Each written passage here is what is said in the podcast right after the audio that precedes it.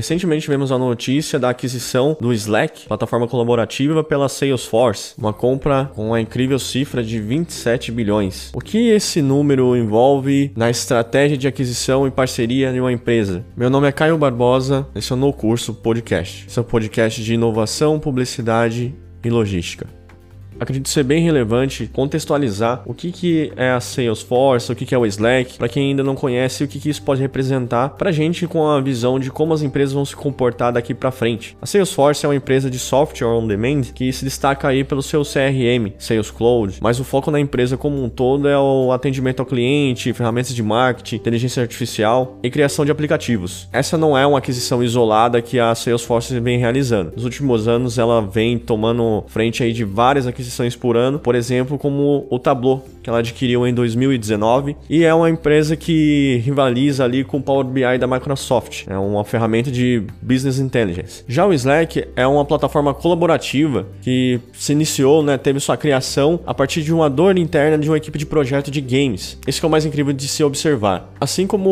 outros produtos que surgiram devido à necessidade ou até mesmo por acidente durante um outro projeto com outro objetivo principal, o Slack surgiu a partir de uma necessidade da equipe de projeto que estava desenvolvendo um game. E ela servia originalmente para melhorar a comunicação do time, visto que dentro de um projeto a gente conhece quem já participou, vários gargalos com parte de comunicação, principalmente quando se considera e-mails. Isso estamos falando de um contexto de uma ferramenta que foi criada por volta de 2003 e não se tinha tantas ferramentas como hoje a gente visualiza, justamente por essa necessidade que foi criada. E logo eles perceberam que a ferramenta que foi criada para comunicação era muito melhor comercializável do que o próprio jogo que estava sendo desenvolvido. Eu, particularmente, já tenho uma certa experiência com Slack e é absurda o nível de conectividade que ele tem com outros softwares, independente das produtoras, e a facilidade que ele propõe. É uma ferramenta direcional, vamos dizer assim, para B2B, visto que até mesmo ele não é tão popular aí para o consumidor em geral, e sim mais diretamente para equipes de projetos aí e algumas instituições em particular, principalmente aqui no Brasil. Para você ter uma ideia, eles conseguem interligar funções do Outlook da Microsoft,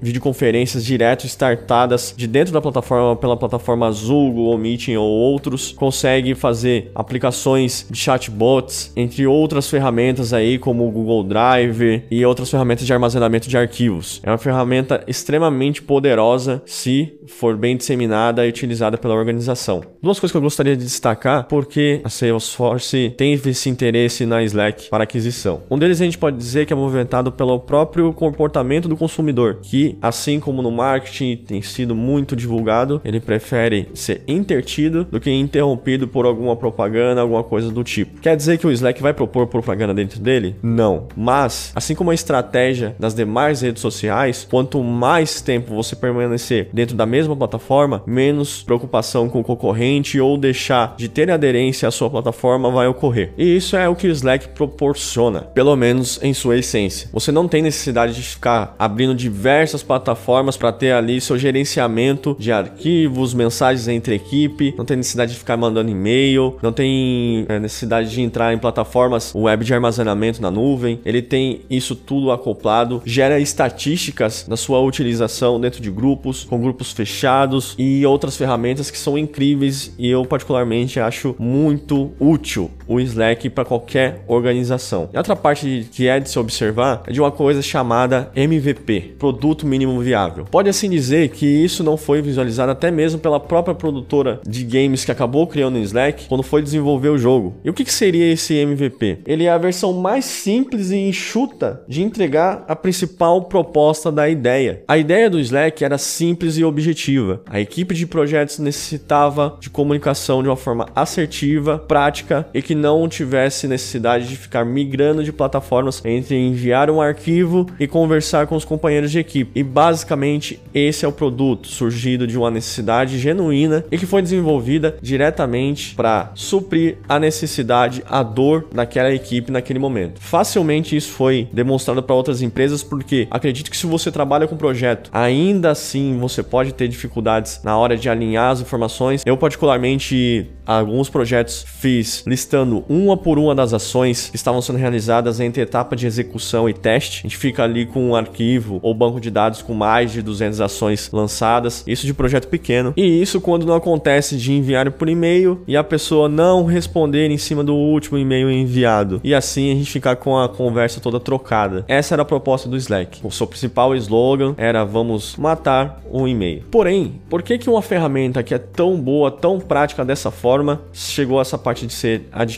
por outra empresa? E até mesmo porque você não ouve em todo que é lugar falando do Slack, falando bem dessa plataforma que é tão incrível. E aí a gente chega no ponto importantíssimo que até saiu em outras matérias, vocês podem ver aí até na descrição do episódio, sobre a distribuição do Slack. Para você ter uma noção, ele foi desenvolvido pela essa empresa, mas ela não tinha muita penetração de mercado com a ferramenta desse modelo. Visto isso, a gente pode colocar uns paralelos que são bem populares aí sobre o Slack e a empresa que é rival direta dele há muito tempo, a Microsoft. Até mesmo com o lançamento posterior do Microsoft Teams. O Slack, por exemplo, em quatro anos ele passou de 4 milhões de usuários para 12. Já o Microsoft Teams saiu em quatro anos de zero usuários para 115 milhões. E isso somente pela sua força de distribuição e vínculo com demais ferramentas que a Microsoft proporciona para todas as empresas. Isso é uma coisa que o Slack não tinha e até o momento também não tem. Em 2020, por exemplo, a empresa já tinha perdido 147 milhões de dólares em lucratividade só no primeiro semestre. E isso porque, pelo momento de ser a plataforma de inovação proposta ter passado, hoje já temos diversas ferramentas aí que até mesmo o Slack integra a sua plataforma para gerenciamento de projeto, para conversas entre equipes, sendo Teams uma delas aí que é bem utilizada. Mas aí é que entra a Salesforce. Salesforce, ela é, tem uma grande penetração de mercado, ela tem diversas empresas que podem agregar a essa ferramenta e é nisso que é uma das principais apostas aí da empresa nessa aquisição. A distribuição da Salesforce vai ser muito melhor que a Slack fazia do próprio produto. Ela vai potencializar a distribuição disso e uma coisa muito interessante também. Essa ferramenta é extremamente interessante para as próprias ferramentas e empresas da Salesforce, até mesmo pelos clientes, pessoas que conhecem o Slack. Para você ter uma noção, a NASA, Samsung, LinkedIn, eBay, Harvard, todas elas já utilizaram ou utilizam atualmente o Slack como plataforma de comunicação para suas equipes. E não para por aí, a Adobe, Spotify, The New York Times, Dow Jones, todas essas empresas utilizam no seu dia a dia o Slack. Para Salesforce, isso é muito positivo pela questão da aquisição e qual é o outro benefício que traz para Salesforce? O custo da curva de aprendizagem. Como uma empresa de software, ela poderia muito bem desenvolver com o passar do tempo ou até mesmo numa